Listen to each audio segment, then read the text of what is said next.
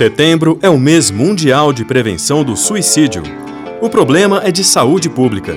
Uma pessoa se mata a cada 40 segundos no mundo. A Organização Mundial da Saúde destaca que 90% dos casos são preveníveis.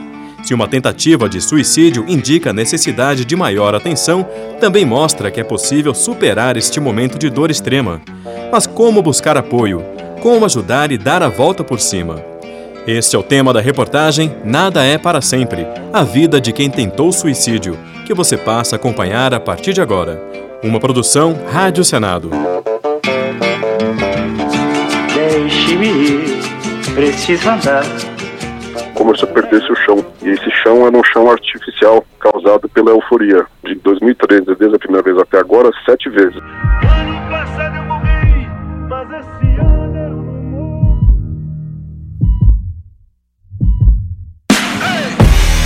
sonho mais Um, alto que drones. dois, três. Neste curto espaço de tempo, três segundos, uma pessoa tentou tirar a própria vida em algum lugar do mundo. O suicídio é uma questão de saúde pública urgente. 32 brasileiros se matam diariamente. Sabe-se, no entanto, que é muito mais. A subnotificação é reconhecida. O silêncio, o estigma, o tabu tornam o assunto pouco debatido. Mas não adianta fingir que não existe. O sofrimento é real e tão intenso que as pessoas chegam a pensar na morte como única saída. Carlos, de 46 anos, tem transtorno bipolar. Durante anos, teve diagnóstico de depressão, irritabilidade, compulsão por sexo, gastos exagerados e energia, muita energia, faziam parte da rotina dele. A gota d'água para a primeira das sete tentativas de suicídio veio em um final de ano. A virada do estado eufórico para o, o estado depressivo, no qual eu tentei é, o, o suicídio, foi eu não ter ganhado na Mega Sena. Por mais é, engraçado que pareça, essa virada de ano, é, na qual eu acreditava que iria ganhar, é, e não ganhei, fez com que eu me tornasse depressivo de uma vez.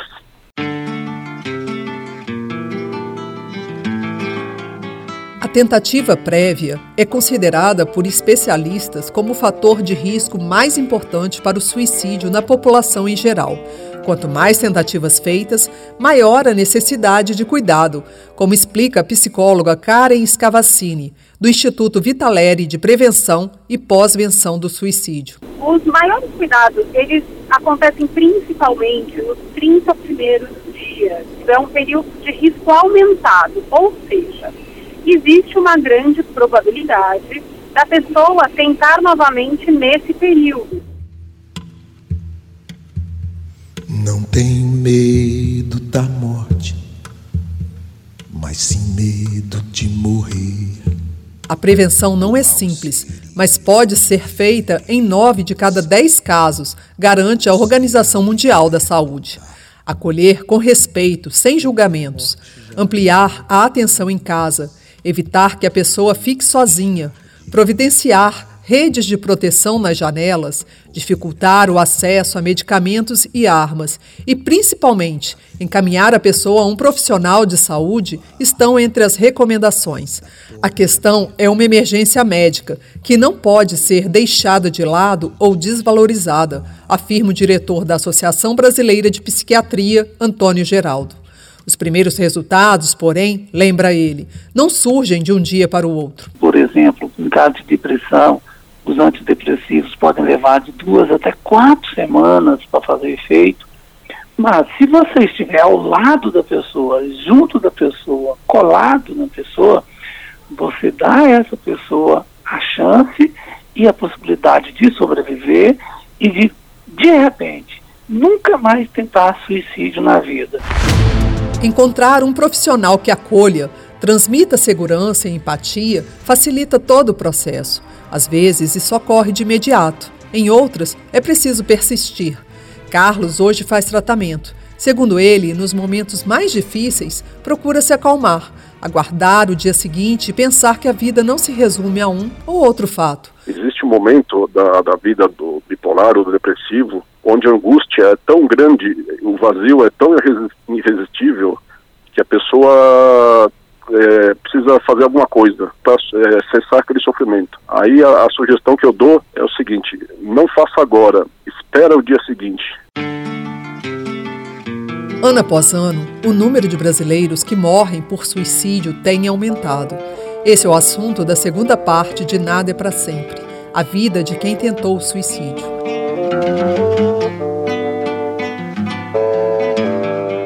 No mundo, cerca de 800 mil pessoas morrem por suicídio todos os anos. A pessoa que tenta se matar não quer morrer, mas se livrar da dor que para ela é insuportável. O suicídio é a segunda causa de morte de jovens entre 15 e 29 anos no mundo, atrás apenas da violência no trânsito. Acompanhe agora a segunda parte da reportagem especial Nada é para sempre a vida de quem tentou suicídio. Uma produção Rádio Senado. Foi minha primeira frustração de vida que eu tive e aquilo me tirou do eixo e foi, foi completamente impulsivo, assim. Carla Hidalgo tinha 12 anos quando, em dezembro de 2004, descobriu que por meio ponto ficou de recuperação em matemática.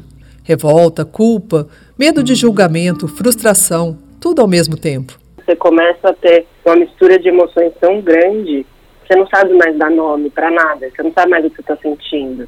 Então você não consegue falar para ninguém porque você não consegue explicar o que é. Complexo multifatorial não há explicação simplista para o suicídio. A impulsividade é um fator importante nesta equação. A Organização Mundial da Saúde lembra que, como qualquer impulso, pode durar minutos ou horas. O desejo de viver e de morrer ficam como numa gangorra. A pessoa não quer se matar, mas se livrar da dor. É a chamada ambivalência, como explica a psicóloga Karina Fukumitsu. No comportamento suicida, nós temos uma característica chamada ambivalência da qual a gente consegue compreender que a pessoa que tenta se matar, ela às vezes ela não quer se matar por inteiro. Ela quer matar aquilo que está provocando sofrimento.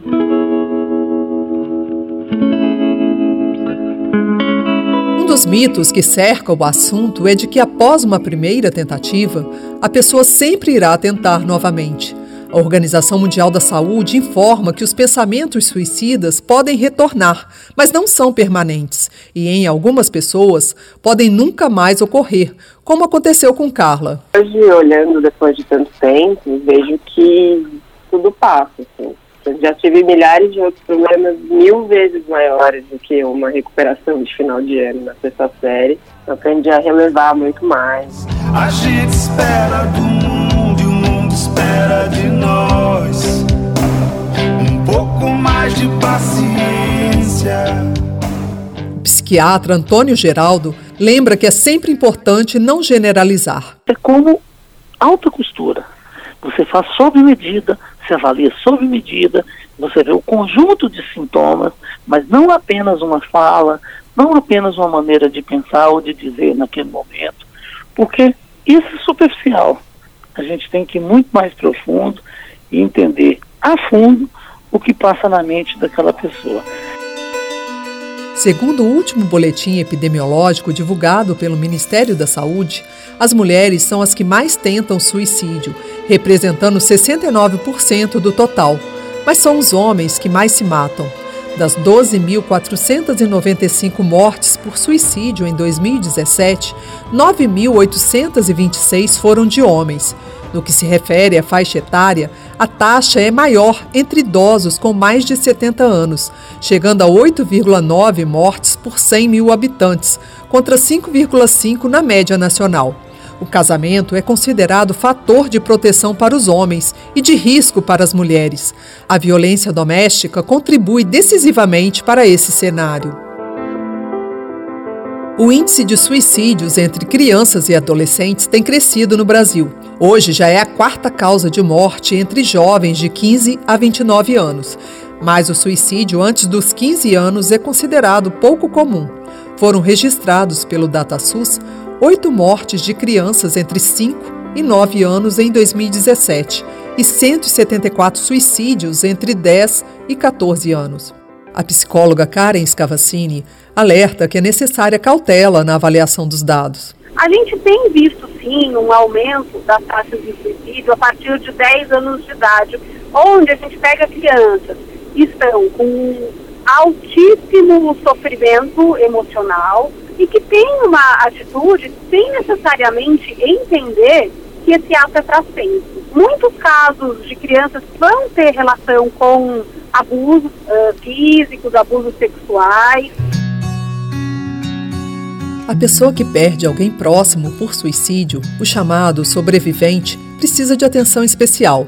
Sentimentos como culpa, raiva, impotência e rejeição fazem parte do luto, considerado um dos mais intensos até mesmo no luto de mortes violentas.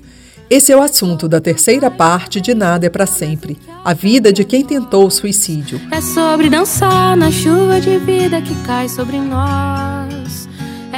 O sentimento de culpa é comum entre os sobreviventes, aqueles que perderam alguém próximo por suicídio. Familiares, amigos, profissionais de saúde, instituições de ensino e ONGs como o CVV, que atua no apoio emocional pelo telefone 188, podem ajudar nesta rede de prevenção. E é disso que vamos falar agora na reportagem Nada é para sempre a vida de quem tentou suicídio. Uma produção Rádio Senado. Jordana, a filha que eu perdi, é, era mais velha, ela estava com 21 anos de idade. Eu achava que isso era uma coisa muito isolada, de ver a possibilidade disso na minha família. Independente, comprometida, impulsiva. Assim, a professora Leidinalva Siqueira se lembra da filha cheia de vida, que ajudava no cuidado dos dois irmãos. Choque, culpa, raiva, impotência e uma dor que parecia não ter fim tomaram conta dela. Do luto intenso, nasceu o grupo Vida que Segue, voltado para pais que perderam filhos por suicídio. Hoje, Leidinalva tenta ressignificar tudo o que ocorreu. Eu preciso provar para mim, bem no íntimo, que as coisas deram certo uns outros e que eu sou uma boa mãe. Mas é difícil, é muito difícil e hoje eu estou bem depois de três anos mas a custo de muita terapia, de muita medicação, de buscar conhecer para poder entender muita coisa, entender a vida, principalmente. O tempo não pode voltar atrás. A pessoa que perde alguém próximo por suicídio, o chamado sobrevivente, precisa de atenção especial. Os cuidados são chamados de pós-venção. O psicólogo Carlos Henrique de Aragão Neto especialista em estudos do luto, conta que a raiva e a culpa são os sentimentos mais comuns. O acolhimento é fundamental.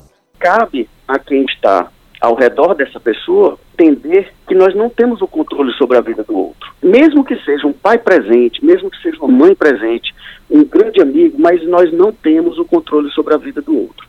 Né? No fundo, no fundo, a gente mal tem controle sobre a nossa. A gente tem que tomar cuidado com essas questões para que elas não potencializem ainda mais o sofrimento de quem já está sofrendo. Para a psicóloga Karina Fukumitsu, o momento é para se garantir a preservação de quem passa pelo luto por suicídio. O maior cuidado que a gente tem que ter para os enlutados é a preservação.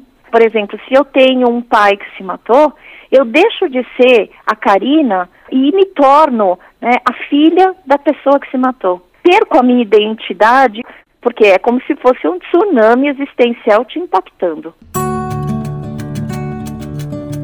Neste momento, todos podem contribuir. Além dos profissionais de saúde, familiares, amigos, escola, colegas de trabalho, organizações não governamentais, entre outros, fazem parte da rede de apoio, lembra Carlos Aragão. O caminho é acolher, não aconselhar ou consolar. Tentar doutrinar frases clichê não vão adiantar nada. E muitas vezes vão afastar você daquela pessoa, porque ela não está lá querendo ouvir esse tipo de, de consolo. Ela quer ombro, ela quer colo muitas vezes, principalmente ouvidos atentos e qualificados.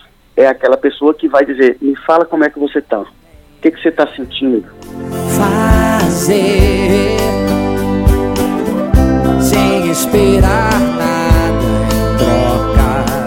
quase 60 anos, o CVV atua nesta rede e oferece apoio emocional gratuito.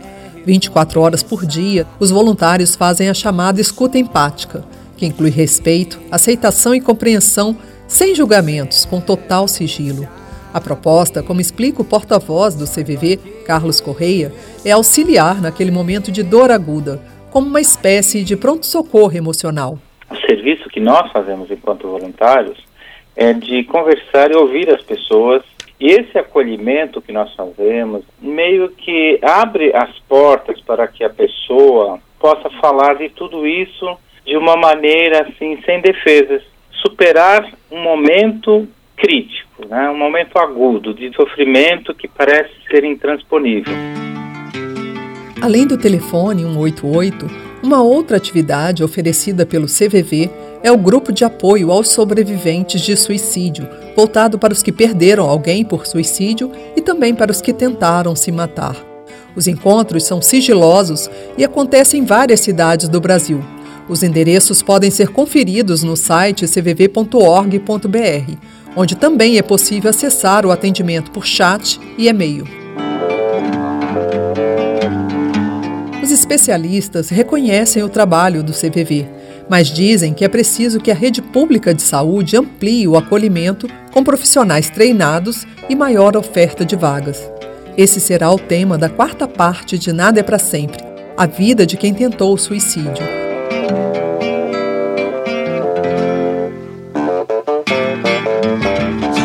Deixe-me ir, preciso andar, vou por aí a procurar.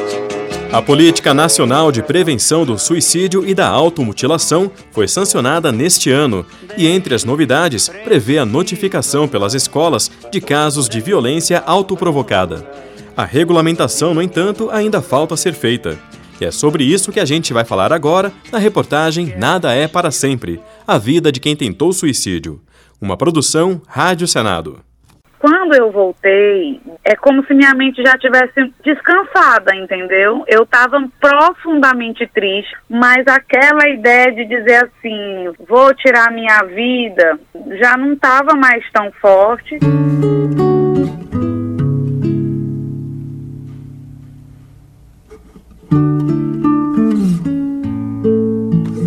Três dias.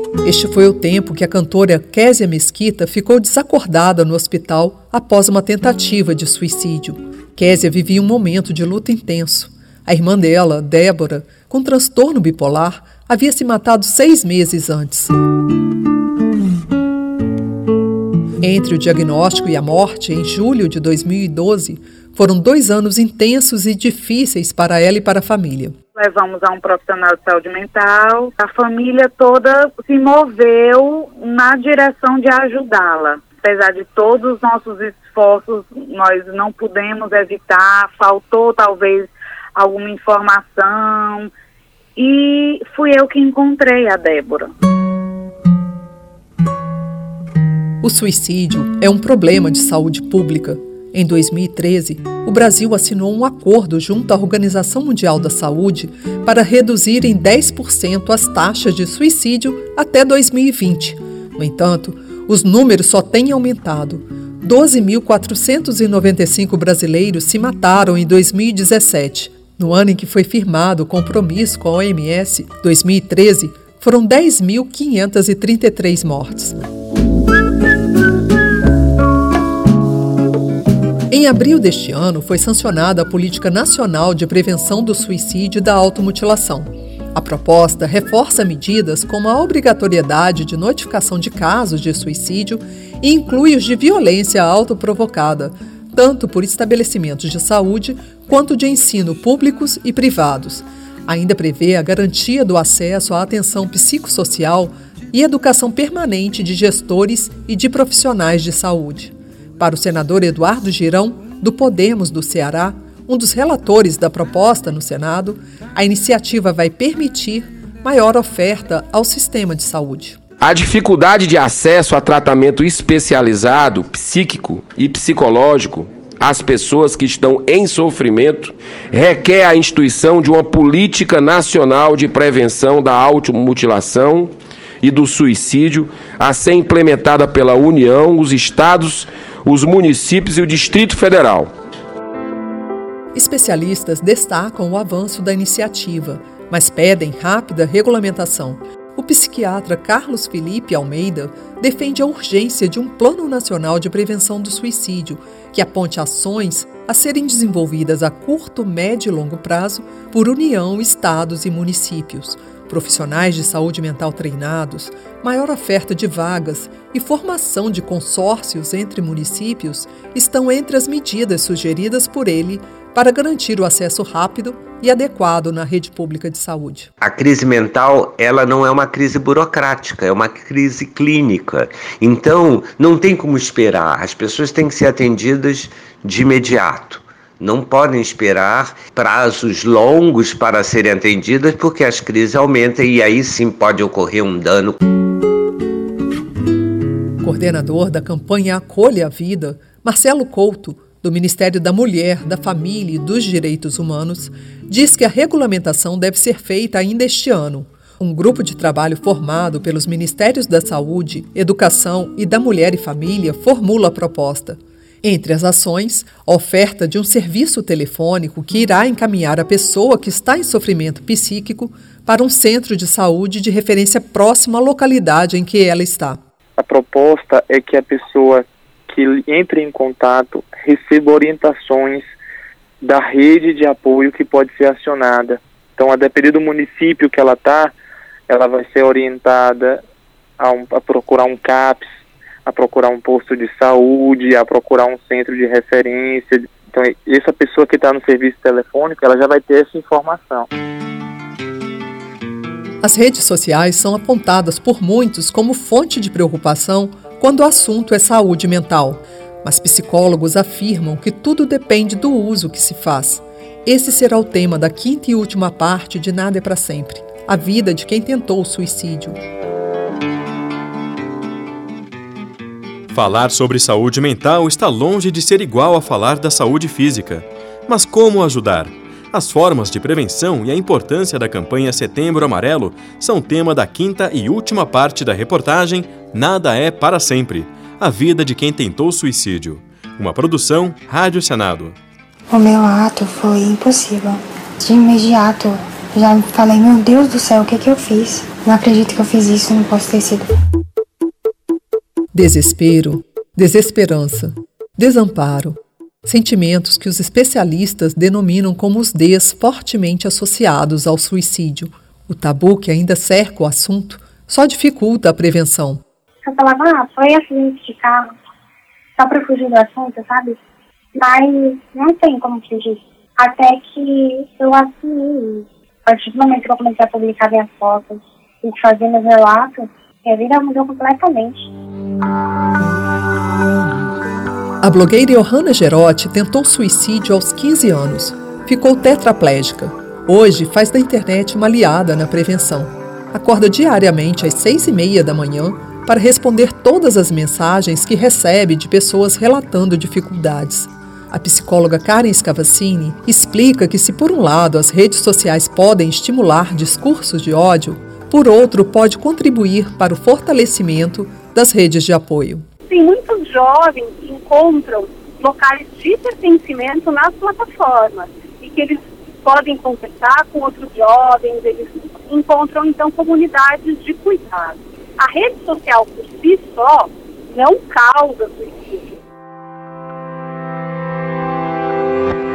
São muitos os mitos sobre o assunto, como quem quer se matar não avisa, é só para chamar a atenção e não vamos falar disso para não dar ideia.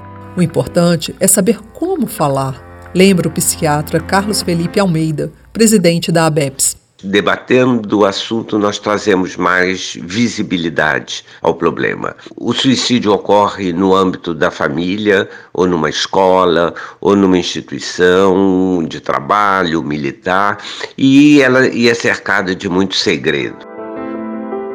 Setembro é o mês mundial de prevenção do suicídio. A ideia do Setembro Amarelo, lembra o psiquiatra Antônio Geraldo, é alertar a população, estimular o debate e quebrar preconceitos. E o sonho é acabar com esse tipo de preconceito. Ele é muito grande e ele afasta as pessoas do tratamento. Isso é péssimo. Desde 2014, o Congresso Nacional faz parte da campanha. Autor do pedido para iluminar o monumento neste ano, o senador Everton Rocha, do PDT do Maranhão, defende que o tema seja tratado de forma natural, como ocorre com outros tipos de doença. Não é todo mundo que admite estar doente ou que está com problemas. E você, a primeira coisa que você faz para ajudar a resolver o problema é você admitir que você tem esse problema. É ato de coragem.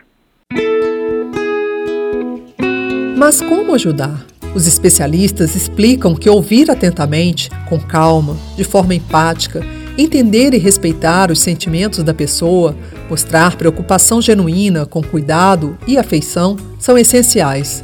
Da mesma forma, devem ser evitados conselhos, mostrar estar chocado ou emocionado, ou ainda minimizar a dor do outro. Isolamento, alterações no apetite e no sono, cansaço e falta de energia, dificuldade para se concentrar e pensamentos frequentes de morte são alguns sinais de alerta. O psicólogo Carlos Henrique Aragão destaca que também é preciso ficar atento aos transtornos mentais relacionados ao suicídio. Depressão e transtorno bipolar, transtorno de personalidade borderline, abuso de álcool e outras drogas esquizofrenia. As pessoas colam a ideia de que o suicídio ocorre por causa de uma depressão. Não é verdade. Se você for pegar as estatísticas, em torno de 10% das pessoas deprimidas se matam. É a minoria. Agora, a depressão, como qualquer transtorno mental, é um importante fator de risco para o suicídio. Sentir faz parte da natureza humana. A psicóloga Karina Fukumitsu lembra que o cuidado deve ocorrer quando essas emoções levam ao pensamento de autodestruição. A gente não nasce para se autodestruir. Pelo contrário, a gente nasce com instinto de sobrevivência, né? Um bebê, ele não pensa em se matar, né? Um bebê, ele tem a tendência a se autodesenvolver. Só que, ao passar do tempo, as fragmentações vão acontecendo. Eu tenho esta ideia de que a gente pode extrair flor de pedras, nada para sempre. Há um menino, há um moleque morando sempre no meu coração. Toda vez que o adulto balança, ele vem pra me dar a mão. Você ouviu Nada é para sempre. A vida de quem tentou suicídio. Reportagem Leila Herédia, com colaboração e edição de Renina Valejo. Locução Ricardo Nacaoca. Trabalhos técnicos André Menezes e Cristiane Melo. Uma produção da Rádio Senado. Bola de meia, bola de gude, o solidário não quer solidão.